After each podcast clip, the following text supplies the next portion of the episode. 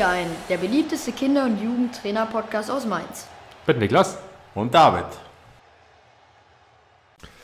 Hallo zusammen und herzlich willkommen zu einer weiteren Folge Coach dir ein mit Niklas und David.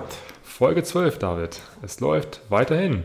Genau, zum heutigen Thema bzw. zur heutigen Folge. Was wollen wir mit euch so ein bisschen besprechen? Also, wir hatten uns überlegt, ähm, da wir doch ein paar Stimmen, Anfragen bekommen haben zu verschiedenen Themen auch von euch, ähm, was wir so besprechen wollen, sollen, je nachdem, ähm, haben wir uns überlegt, dass wir uns gerne mal fokussieren wollen auf die Themen Mädchenfußball, ähm, das Thema störende Kinder. Wie geht man am besten mit störenden Kindern um, beziehungsweise mit ähm, ja, auch verhaltensauffälligen Kindern im Training, weil das ja auch nicht immer so einfach ist.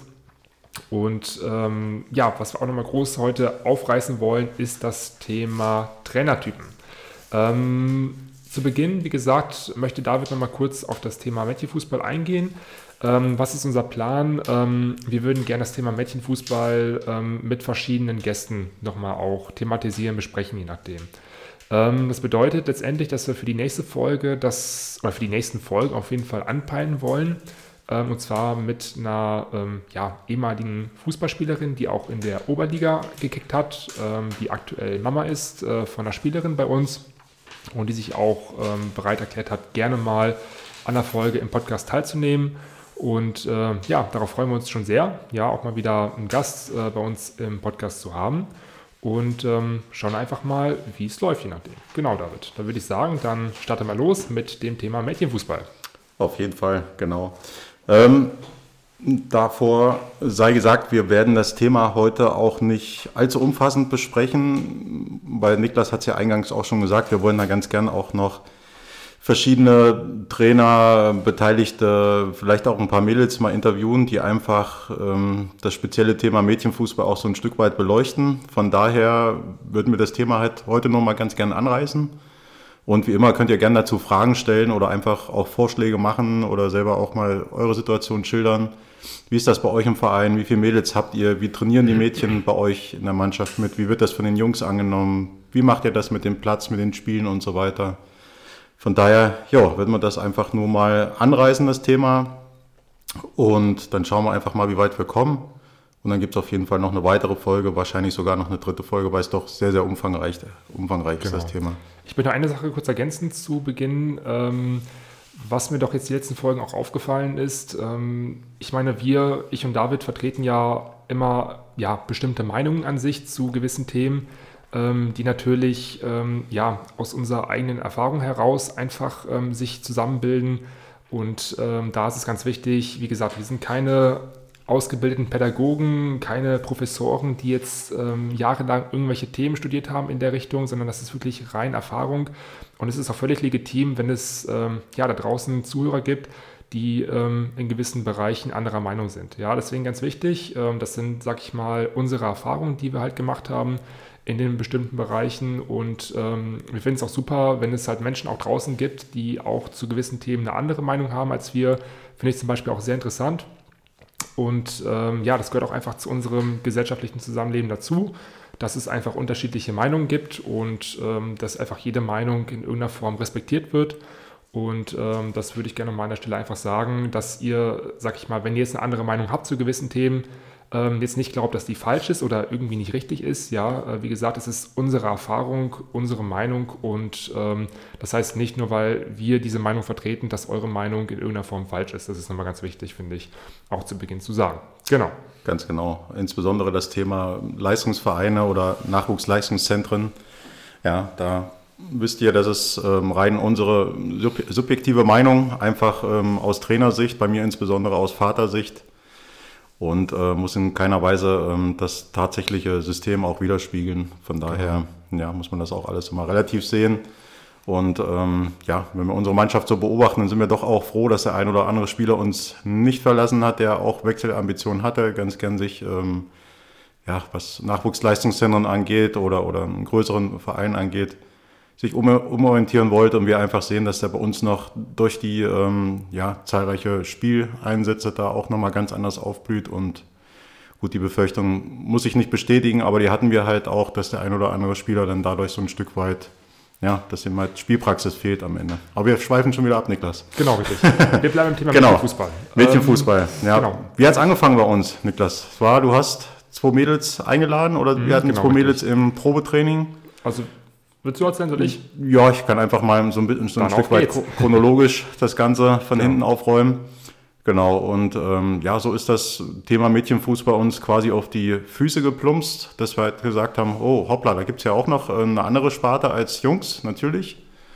Aber ähm, ja, es gestaltet sich doch nicht als, allzu einfach, da die Mädels ja erfahrungsgemäß, oder die Erfahrung haben wir dann gemacht, mit ja, relativ späten Alter in den Fußball einsteigen. Das heißt, mit 10, 11, 12 Jahren kommen teilweise 13, 14 Jahren kommen die Mädels zu uns, die haben noch nie gekickt. Die haben andere Sachen ausprobiert, die haben vielleicht ein Musikinstrument gelernt vorher und haben gesagt, ja, jetzt ähm, probiere ich mal Fußball aus. Die eine oder andere Freundin hat damit vielleicht schon angefangen, hat irgendwo Vereinserfahrung gesammelt und so fangen die Mädels an, wo die Jungs natürlich überwiegend bei den Bambinis mitkicken. Natürlich hast du da auch das ein oder andere Mädchen schon mit dabei rumspringen, aber ähm, es ist halt nicht die Regel, ja. Und Genau. wie gesagt, die Mädels dann so ab 10, 11, 12, die, die kommen dann, die schnuppern rein. Und ähm, ja, welche, welche Infrastruktur finden die vor? Das ist, ähm, haben wir dann auch so ein bisschen ja, beleuchtet, überlegt, drüber gesprochen, auch mit anderen Trainern gesprochen. Und es ist gar nicht so einfach, ja, wenn ich jetzt selber eine Tochter hätte, die Fußballambitionen hat, wo, wo, wo gehst du mit ihr hin? Also es ist nicht einfach für ein, für ein Mädchen, das einfach nur ein bisschen Spaß haben will, ein bisschen kicken will. Gar nicht in einem, also viele Mädchen haben auch die Erfahrung gemacht, die ähm, auch gar nicht in, in ein Jungsteam kicken wollen, sondern die wollen vielleicht unter sich sein, unter Mädchen sein, was ja auch völlig okay ist. Ähm, da eine Mannschaft zu finden. Und da haben wir gesagt, komm, wir probieren das einfach mal, so wie wir vieles machen. Wir haben ähm, Werbung geschalten, wir haben ähm, Flyer ausgehängt, ähm, wir haben Väter angesprochen, andere Trainer angesprochen, haben gesagt, hier, hört mal, wir versuchen eine Mädchenmannschaft aufzubauen in der D-Jugend, Jahrgang 2011, 2010, vielleicht noch 13. Ja, und plötzlich waren es so 10, 12 Mädels, die auf einmal vor uns standen. Da dachten wir, okay, wow. Also es ging auf jeden Fall relativ schnell, würde ich sagen. Also Ja. wie gesagt, wir hatten ja die, ähm, die ersten beiden Mädels bei uns in der Mannschaft gehabt, in der Jungsmannschaft. Und wie du auch gerade schon gesagt hast, ähm, es ist halt in dem Alter leider noch sehr schwierig, ähm, weil die Jungs halt, ja, es ist noch dieses klassische, äh, die Mädchen, äh, die Jungs, ne? Und ähm, ja, dass da, sag ich mal, so eine gewisse Mannschaftsharmonie einfach entsteht, ist halt in dem Alter noch sehr, sehr schwierig. Da kommt Und, der ähm, sportliche Aspekt noch hinzu, dass, dass Genau. natürlich die Jungs den Mädels schon meilenweit voraus sind. ähm, Nicht nur von der Physis, sondern ähm, es ist einfach auch die jahrelange Erfahrung. Und ähm, ja, wenn die Mädels dann da in den Mannschaften mitkicken mit gleichaltrigen Jungs, das ist einfach, was das sportliche Niveau angeht, einfach, ja, da ist die, die Kluft einfach viel zu groß. Und da, da jetzt irgendwie sagen, wir stecken die Mädels zwei Jahrgänge weiter unten, in den Mannschaften mit dazu, das ist einfach dann auch von der Physis her wieder, dass es keinen Sinn macht, weil die Mädels sind dann auch schon wieder doppelt so groß wie die Jungs dort. Ja, von daher haben wir gesagt, komm, wir probieren es einfach mal. Wir haben natürlich gedacht, naiv wie wir sind, wir können die Mädels auch so ein bisschen bei uns mitlaufen lassen. Wir sind, waren zu, zu dritt, jetzt sind wir noch zu zweit. Ähm, dass wir da einfach die Mädels parallel mit trainieren, vielleicht das ein oder andere Freundschaftsspiel ausmacht, dann die, die Jungs, die jetzt nicht so viel Spielerfahrung haben, da zu den Freundschaftsspielen vielleicht auch noch mit hinnimmt, dass man die Mädelsmannschaft noch auffüllt damit. Aber wie es meistens so ist, gestaltet sich das Ganze dann doch als etwas schwieriger als vorab gedacht, zumal unsere zeitlichen Ressourcen ja auch begrenzt sind. Ja. Ja, wenn du überlegst, ich meine, wir sind Jugendleiter, wir sind Jugendtrainer von der D1-Jugend und sollten jetzt auch noch das Trainerteam bilden von der D1-Jugend bzw. von der D-Jugend von den Mädels. Das ist schon Ja. ähm, dann doch Nicht ja, durchführbar für Ehrenamt doch Ja. ja. ein bisschen, bisschen schwierig dann auch. Ne? Genau. Also, ja, trotzdem, die Ambitionen waren da gewesen auf jeden Fall. Ähm, die haben es versucht letztendlich, aber haben einfach dann doch gemerkt, oh, das äh, wird dann doch zeitlich auch ein bisschen schwierig. Ähm, was ich super fand, wirklich, ähm, als wir diesen Aufruf gestartet haben, dass wir gerne eine Mädchenmannschaft gründen wollen, ähm, haben sich doch echt relativ viele Mädels auch in kurzer Zeit gemeldet, weil man doch einfach auch merkt, ähm, gerade jetzt hier im Mainzer Bereich, und ich denke mal, es wird wahrscheinlich in anderen ja, Großstädten ähnlich sein, dass ähm, der Amateurfußball im Mädchen-Frauen-Bereich doch leider sehr ausgedünnt ist, also wirklich sehr ausgedünnt. Es ist tats- tatsächlich eher mehr ähm, leistungsorientiert das Ganze und ähm, ja, das fällt leider vielen Mädchen, ähm, die Interesse haben am Fußballsport, doch auf die Füße. Das ist natürlich sehr, sehr schade. Ähm, deswegen äh, wundert es mich da auch nicht, dass dann doch auch direkt fast 12 bis 13 Anfragen kamen in, kurz, in kürzester Zeit und dass wir auch es in kürzester Zeit geschafft haben, dann wirklich auch eine stabile ja, Mädchentruppe aufzubauen. Problem ist dann halt natürlich dann passende Trainer zu finden. Richtig. Ja, ja und ja, eine Mannschaft zu betreuen ist ja auch nicht nur einfach einmal in der Woche ein Training anzubieten. Das fängt ja beim Schlüssel für die Ballhütte an. Da werden Klamotten organisiert da brauchst du einen Satz Leibchen, da brauchst du wieder neues Equipment und so weiter und so fort. Ja, da brauchst du jemanden, der so so ein bisschen sich auch ähm, integriert und engagiert, da eine Weihnachtsfeier organisiert, vielleicht einen Saisonabschluss, eine Grillfeier, ein Kassenbad, ein Verkauf, der zu den Freundschaftsspielen organisiert wird und so weiter und so fort. Ja, das waren dann alles Themen, die uns dann auch ähm, ja, so ein bisschen auf die Füße gefallen sind. Da haben wir auch eine Lösung für gefunden. Wir haben da ganz, ganz tolle engagierte Eltern, auch äh, bei den Mädels, die da wirklich auch uns Trainern und uns Jugendleitern da sehr, sehr viel Arbeit abnehmen. Das funktioniert soweit, aber ja, es braucht halt doch noch ein bisschen Zeit, um das Ganze mhm. zufriedenstellend ins Laufen zu bringen. Und ja, die nächste Hürde war dann auch äh, gewesen, unsere Vorstellung war, es ist auch eine gute Vereinsreputation, wenn man eine Mädchenmannschaft im, im Ligabetrieb anmeldet. Das war so unsere ja, romantische Vorstellung fast. Und da haben wir dann auch beim Verband angefragt, wie es denn aussieht ob wir die Mädels anmelden können oder, oder im Ligabetrieb anmelden könnten. Natürlich kann man das machen, aber das Problem bestand halt darin, wir haben auch ältere Jahrgänge, sprich C-Jugend, Mädels, Jahrgang 2010, die ähm, können nicht mehr für die D-Jugend spielen. Und ähm, das hätte bedeutet, dass wir auch auf einem Großfeld, sprich Elberfeld, mit den Mädels schon hätten spielen können, wo wir von einem Leistungsniveau bestenfalls von der E-Jugend sprechen. Mhm. Ja, also es wäre völlig ausgeschlossen. Unsinnig, total. Ja, ich meine, klar, man kann die auch auf Neunerfeld melden in der C-Jugend, das ist aber dennoch ja, weit von dem entfernt, was, was auch die Mädchen wollen, ja, davon mal mhm. abgesehen. Das, ist, das, das wollen die ja auch gar nicht, sollen sie auch nicht wollen, sondern es ist wirklich ähm, Amateursport, die sollen Spaß haben, die sollen Gegner haben auf Augenhöhe.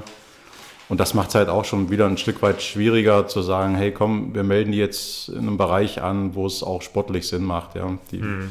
Alternative, die es jetzt noch gäbe, die muss man nochmal prüfen, ob wir sie in einem, in einem Jungsliga-Betrieb anmelden. Das könnte man dann zwei Jahrgänge drunter äh, machen, da muss man auch nicht so weit fahren.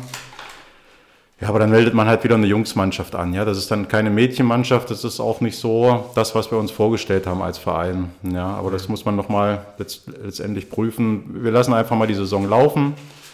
Wir gucken, wie sich das Ganze entwickelt, wer noch alles mit dazukommt. Ja, man merkt, dass die Mädels auch ähm, fleißig Werbung machen in der Schule. Da kommt die eine oder andere Freundin noch mit dazu. Hm. Ja, von drei mitgebrachten Freundinnen bleibt dann auch mal eine, die dann genau auch den Sport für sich entdeckt, ja. auch äh, Spaß dran hat. Ja. Wir haben einen tollen Trainer gefunden, eine Trainerin, ähm, die auch natürlich erstmal eingeschränkt ähm, Training anbieten können. Der Trainer einmal in der Woche, die, die Trainerin aktuell nur einmal am Wochenende. Ja, das ist auch noch nicht eine, die absolut zufriedenstellendste Lösung, aber irgendwo muss man auch mal anfangen. Wenn wir sagen, das geht nicht, dann geht es halt nicht, aber wenn man so ein bisschen ein Angebot äh, machen kann, dann sollten wir auch, wenn es halt nur 30 Prozent sind, dann fangen wir bei 30 Prozent an, so wie wir alles angefangen haben und irgendwann sind wir da, dass wir sagen können, hey, es funktioniert, das macht Spaß. Ja, also genau. Die Alternative wäre halt, wir müssen die Mädels wieder abmelden, das wäre auch nicht schön. Genau. Es ja. gibt ja auch viele, sage ich mal, auch äh, Problemfelder in dem, in dem Bereich Mädchenfußball, ähm, die man ja auch nochmal thematisieren muss. Ähm, es ist halt schwierig jetzt, sage ich mal, bei uns beiden, wir sind halt äh, Männer, und ähm, ja, jetzt auch nicht so die erfahrensten Trainer, was jetzt den Mädchenfußball angeht. Ne? Klar, wir haben, haben ab und zu mal die Mädels trainiert und ähm, auch schon ein bisschen Erfahrung gesammelt, aber ähm, ja, man muss einfach sagen, ähm, bei vielen Problemfeldern, ich, also beispielsweise Thema Sexismus ne, im äh, Mädchenfußball, ja. Ähm, oder ähm, Thema passende Trainer, ob immer eine Trainerin auch dabei sein soll ähm, oder ob, das, äh, ob man das wirklich auch Männern zutrauen kann, dass wir eine reine ja, Männerdomäne als Trainer auch haben. Ähm, wie wird das Thema gesehen? Also viele Problemfelder und da finde ich es auch ganz schön, dass wir da einfach eine Mutter gefunden haben, die sich auch ähm, dann bereit erklärt, ähm, auch ein bisschen über ihre Zeit damals zu reden. Ähm, wir hatten auch schon mal kurz gesprochen und da hat sie auch erzählt, dass es da auch damals doch viele Probleme auch gab und da äh, finde ich es mega interessant. auch mal so eine Sichtweise zu hören und ähm, ja, nochmal eine andere Sichtweise auch zu sehen. Weil wie gesagt, wenn man da jetzt nicht so die großen Erfahrungen hat, ähm, gerade als Mann jetzt auch in dem Bereich, ähm, ist es immer ein bisschen schwierig, da jetzt ähm, ja auch aus Erfahrung zu sprechen in dem Sinne. Genau. Ganz genau. Ja, welche, welche Probleme treten noch auf? Da will ich einfach mal so ein paar Themen ansprechen und da bitte ich euch dann auch wieder, ähm, einfach uns mal zu schreiben, zu schildern, wie ist das bei euch? Äh, wie viele Mädels habt ihr? Habt ihr vielleicht eigene Mädelsmannschaften? Wie funktioniert das? Wie macht ihr das? Sind das genug Mädels oder füllt ihr die manchmal mit Jungs auf? Genau, ich würde einfach mal das Thema ansprechen, fehlende Spielplätze und Sportstätten. Wie sieht das da bei, bei euch aus? Also bei uns ist es eine Katastrophe. Mhm. Ja, wir sind auf einer Bezirkssportanlage und ja, also ich möchte nicht sagen, dass die Mädels da schon als, als Konkurrenz angesehen werden, aber schon so, dass halt viele, erst, viele Trainer auch erstmal geschaut haben, oh, pff, puh, da haben wir jetzt noch ein, ein, Team mehr auf dem Platz, da müssen wir uns noch ein Stück weit einschränken. Ja, und ähm, das macht es halt nochmal schwieriger. Ja, wenn man, wir sind halt in der glücklichen Lage, dass wir tatsächlich von der G-Jugend bis hin zur B-Jugend ähm, Mannschaften gestellt haben bei uns im Verein. Und wenn dann jetzt, sage ich mal, noch pro Jahrgang oder pro Buchstabe noch eine Mädchenmannschaft dazu kommt, dann das würde platztechnisch schon mal gar nicht funktionieren. Von daher schreibt uns, schildert uns gern. Ihr könnt euch auch gern mal als äh, Interviewpartner anbieten. Genau. dass wir zu dem Thema wir sind relativ offen. Ne? Wenn ihr aus dem Raum Mainz kommt, Frankfurt, genau. Darmstadt, ne, einen kurzen Weg habt, dann meldet euch gerne und dann ja, können wir uns auch gerne mal überlegen, ob wir euch mal einladen und einfach mal zu dem Thema so ein bisschen auch ausfragen, beziehungsweise das einfach gemeinsam mal in der Runde diskutieren. Genau, ja? dann würde ich das Thema fehlende Trainer, Trainerin einfach nochmal beleuchten. Ja, da könnt ihr auch dann wieder schildern, wie ihr das macht. Also ich stelle mir das auch problematischer als bei den Jungs vor. Ja, aber bei den Jungs hast du ja doch immer mal wieder Väter, die dann fußballaffin sind, die zumindest mhm. als Co-Trainer sich zur Verfügung stellen. Und bei den Mädels einfach, ja, da musst du natürlich eine Mama finden und von würde ich jetzt mal schätzungsweise sagen, von 30 Mamas hast du vielleicht eine, die ein bisschen Fußballaffinität mitbringt. Und da könnte ich schon mir vorstellen, dass das viel, viel schwieriger ist, als bei den Jungs da einen adäquaten Trainer, Trainerin zu finden. Mhm. Genau, ja, fehlende finanzielle Förderung, ganz klar. Da habe ich auch, naiv wie ich bin, gedacht, ähm, man fragt einfach mal so ein bisschen rum, bettelt mal so beim Verband, beim Verein, äh, beim Verein jetzt weniger, aber beim Verband oder Institutionen, die einem da vielleicht Fördermittel zur Verfügung stellen.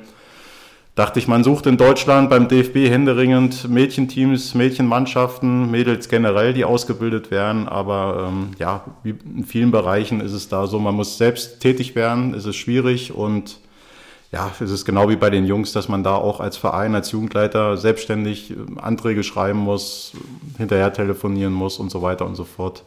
Ja, da könnt ihr uns auch gerne wieder eure Erfahrungen äh, mitteilen, dass wir da einfach mal gucken, wie es anderen Vereinen geht, anderen Trainern geht, anderen Jugendleitern mhm. und so weiter. Ja, und dann einfach die persönlichen Erfahrungen von Mädchen und Eltern der Mädchen, dass wir die auch so ein Stück weit mal mit reinbringen im nächsten Podcast. Genau vielleicht auch mal Spielerinnen von uns auch mal interviewen. Und Niklas hat es ja angesprochen, wir haben ja auch eine Mama von einem jüngeren Jahrgang, die ähm, auch selber aktiv recht hoch gespielt hat, die sich auch als Podcast-Interviewpartner zur Verfügung stellen würde.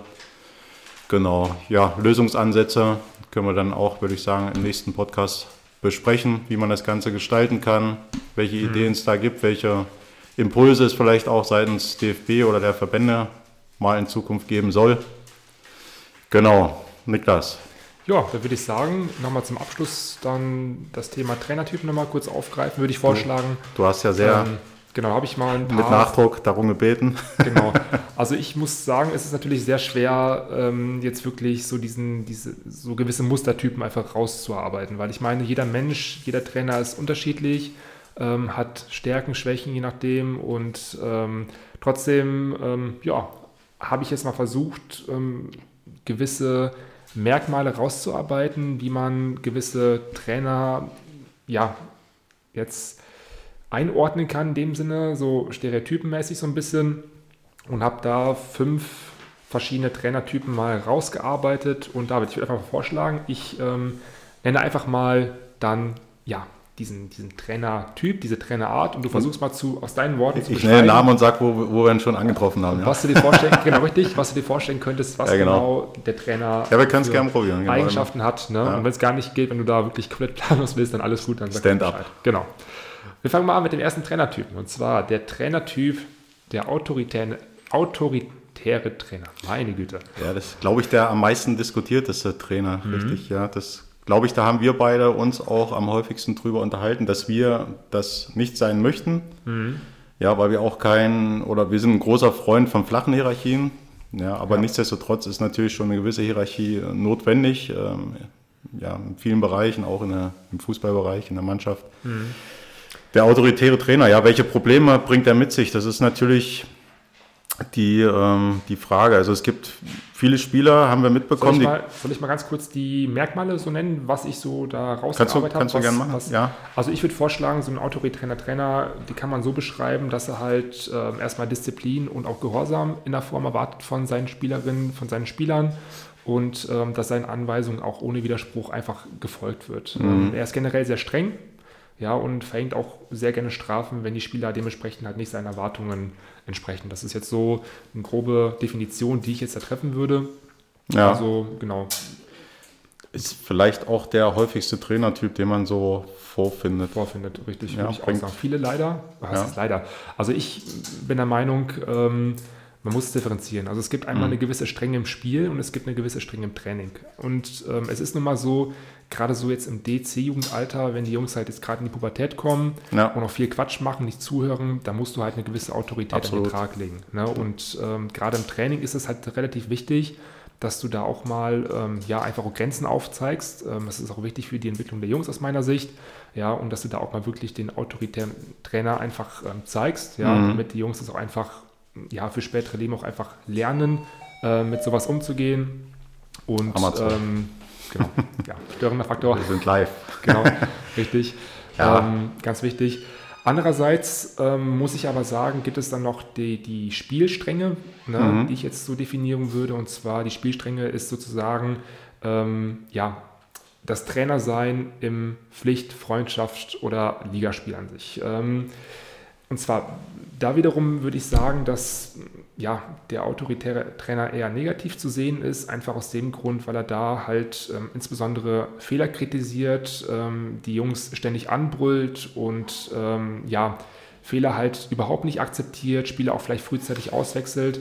Und das ist wiederum gerade für die jüngeren Altersklassen sehr problematisch aus meiner Sicht, ja, weil wir haben es ja schon mal angesprochen, ähm, die Jungs, die sollen ähm, ja bewusst lernen, auch Fehler machen zu dürfen. Ja. ja und das ist einfach für die Entwicklung. Ja, wobei der Begriff autoritär ja oft sehr negativ behaftet ja, ist. Ja, ich klar. meine, autoritär bedeutet ja, man, man, man, wie ich schon eingangs gesagt habe, man, man äh, besteht auf strenge Hierarchien, wobei das ja schon auch ein Stück weit notwendig ist. Gerade wenn man im Jugendfußball ist, wenn man Trainer ist, man muss, man kann nicht permanent auf Augenhöhe sein. Man muss schon irgendwo auch Trainer sein, eine Autoritätsperson sein. Das heißt, man muss auch der Häuptling sein und man muss auch mal unbequeme Entscheidungen treffen.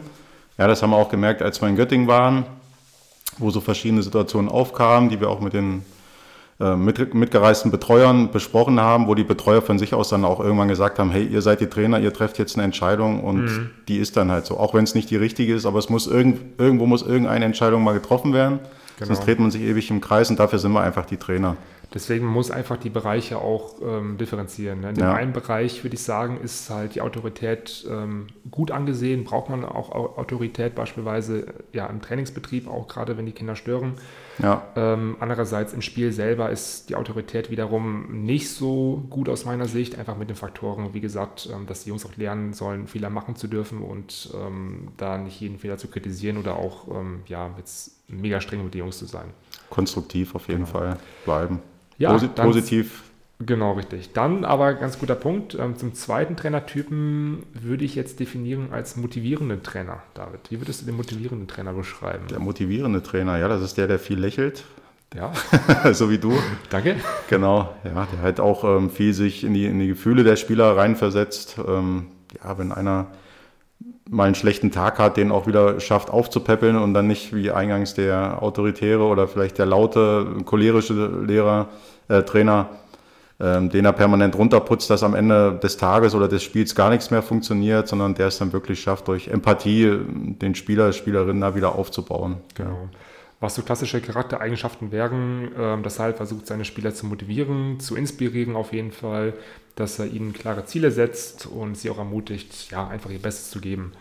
Ähm, in der Regel sind auch diese Trainer ja, gute Zuhörer und ähm, ja, versuchen auch einfach die Bedürfnisse und Wünsche seiner, ja, seiner Spieler, seiner Spielerinnen zu verstehen und ähm, ja, sich auch, wie du schon meintest, empathisch einfach in die Lage hineinzuversetzen und einfach zu gucken, wie kann man da am besten arbeiten, damit die Jungs, die Mädels sich einfach auch mit der Zeit verbessern und ähm, ja, auch ein größtmöglicher Wohlfühlfaktor einfach in der Mannschaft auch besteht. Das Absolut. klassische Charaktereigenschaften des motivierenden Trainers. Dann David, zum dritten Trainertypen, der technische Trainer. Oh, ja, den gibt es auch. Da würde ich mich auch so ein Stück weit mit drunter zählen, obwohl ich der absolute, ähm, ja, dadurch, dass ich auch selber nie Fußball gespielt habe, der Technik-Legastheniker bin. Nichtsdestotrotz finde ich es äußerst wichtig, dass die Jungs auch eine gute bis sehr gute Technik, die Kids, ich sage mal die Jungs heute, was ist denn los? Die Kids, die Mädels, mhm. eine, ähm, eine, gute Technik auch ähm, lernen, auch die beigebracht bekommen äh, von den Trainern. Und ähm, ja, da auch mein Appell an die Trainer, die vielleicht auch technisch nicht so versiert sind, guckt euch einfach Sachen an, die, die wichtig sind. Ja, es sind viele Bereiche, es sind jetzt nicht nur die die finden die Tricks. Es sind äh, Wendetechniken, es sind verschiedene Schusstechniken. Ähm, guckt da einfach, was ist wichtig. Dann kann ich immer wieder das Buch vom Horst Wein mit euch ans Herz legen. Da einfach mal reinschaut, äh, was die Basics so sind. Guckt euch Videos an, sucht euch vielleicht ähm, einen Spieler aus der B-Jugend, A-Jugend, der technisch versiert ist, lasst ihm das vormachen. Oder ihr kennt vielleicht jemanden der, oder ein anderer Trainer, der mit euch parallel auf dem Platz ist, habe ich schon gemacht. Oder er zeigt einfach ein Video den Jungs, den Kids, äh, dass sie einfach sich ein Video angucken, wie geht's richtig und man kann das ja langsam, so mache ich das, ich übe die, die Übung, die Technik einfach langsam einmal vor und dann kann ich dann auch ähm, coachen und korrigieren gegebenenfalls, ja. Genau. Das ist sehr, sehr wichtig. Und auch da wieder Wiederholung, Wiederholung, Wiederholung, ganz, ganz wichtig. Ja. Auch hier klassische Charaktereigenschaften halt, ähm, dass halt großen Wert auf die technischen Aspekte ähm, oder die technischen Fähigkeiten seiner Spieler Wert gelegt wird ähm, aus Trainersicht und ähm, das auch versucht halt die Fähigkeiten der Spieler in dem Sinne zu verbessern ja. Ähm, und auch sich natürlich im Spiel sehr stark darauf konzentriert, dass die Jungs, Mädels halt einfach technisch ähm, versuchen, die Vorgaben umzusetzen, die der Trainer sehr, sehr wichtig hat. Genau. Ja. Dann der vierte und letzte Trainer, äh, der vorletzte Trainertyp, ähm, und zwar der taktische Trainer.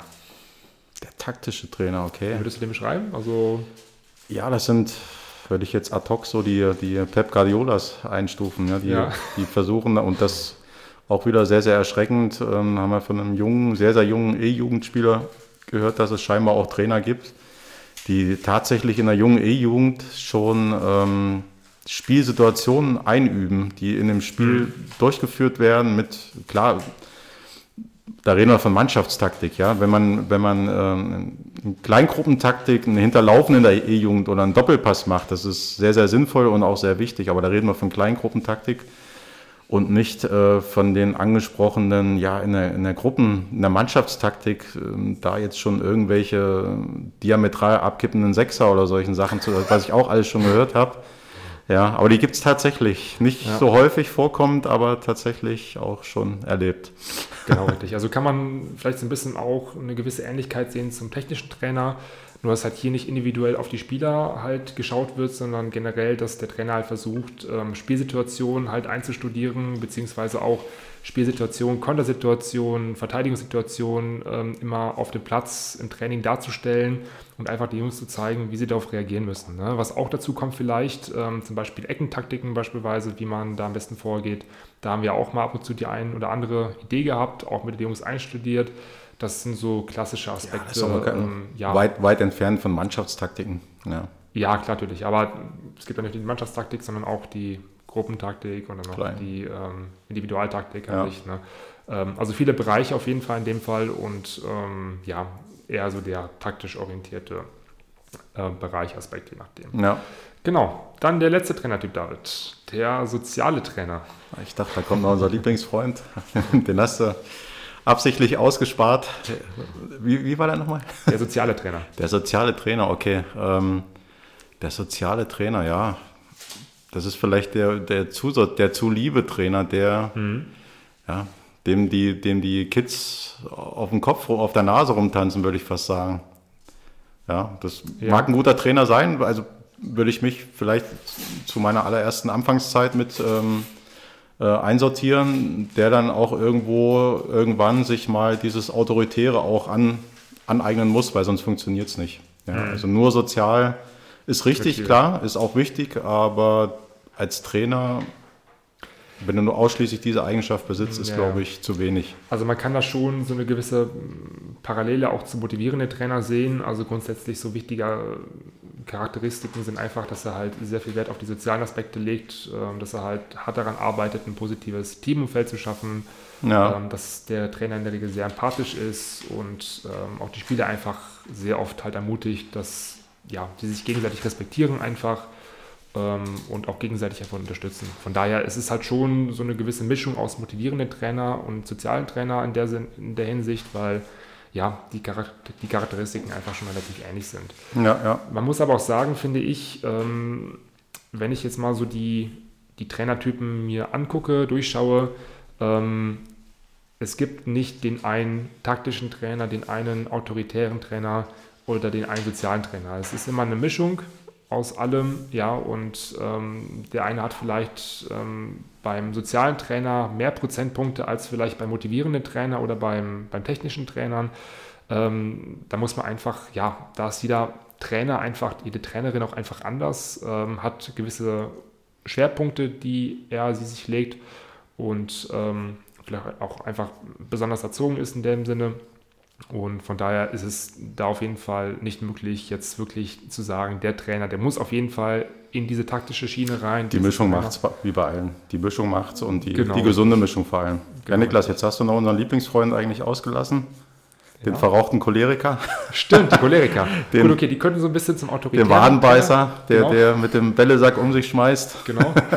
Ist leider ein bisschen di- diskriminierend, aber die Raucher auf jeden Fall, die, die ähm, Ja, das Kettenraucher, ist, ist so ein kleiner Insider von Ja, Niklas weiß, und mir, ja. weil ähm, ja, ist noch so ein bisschen, die alten Verrauchten.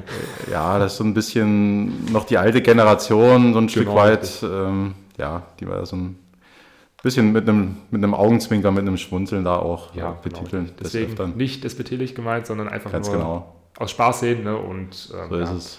Ja. Niklas, zu welchem Trainertyp würdest du dich eher hingezogen fühlen? Boah, ganz, ganz schwierig. Also ich tatsächlich würde, tats- ja, ich muss echt sagen, ich könnte mich eigentlich in allen Bereichen so ein bisschen, also ich würde sagen, Schwerpunkt bei mir ist schon eher so motivierend und sozial. Mhm.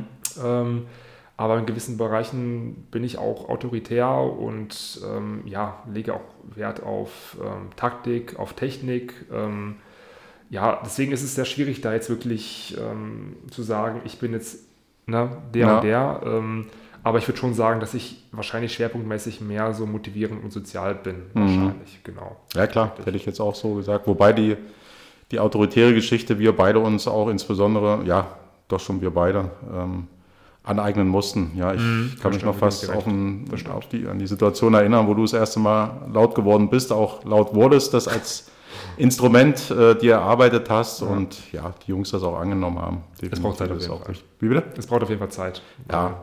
Genau. Wenn man das Absolut. nicht kennt. Ist auch wichtig, ja. Jede, auch Ja. wer das vielleicht nicht so inne hat, ähm, empathisch rüberzukommen oder wie war das letzte nochmal? Der soziale Trainer. Der soziale Trainer, wer da ein Defizit bei sich sieht, ja, vielleicht, wenn man das erkennt, vielleicht kann man da auch ein Stück weit dran arbeiten, Mhm. wer das möchte. Ja, Genau. ja, Ja, David, dann da sind wir schon wieder am Ende. Haben wir wieder viel thematisiert, viel gesprochen. Ja. Tatjana hat hier fleißig äh, Listen ausgefüllt. genau richtig. Deswegen entschuldigen wir uns schon mal an der Stelle für die Störfaktoren Ach, im Hintergrund. Ja, Alles. Vergesst alle nicht, das ist alles nur Kinder. genau, Jugendleiterarbeit und die wollen alle vernünftige Versorgt Klamotten haben und wir kümmern uns, Genau, sammeln die Gelder ein, sammeln die Listen, gehen zum ortsansässigen Sportgeschäft und schauen, dass die Kids auch vernünftige Trainingsausrüstung Genau. haben. Ja, Ja gut, dann vielen Dank fürs Zuhören. Ja, hat sehr viel Spaß gemacht wieder und ähm, ja, absolut. hoffe dann einfach, dass ihr auch wieder einschaltet, wenn es wieder heißt, Coach der einen mit Niklas. Und David, was wir eigentlich abschaffen wollten. Ne? Okay,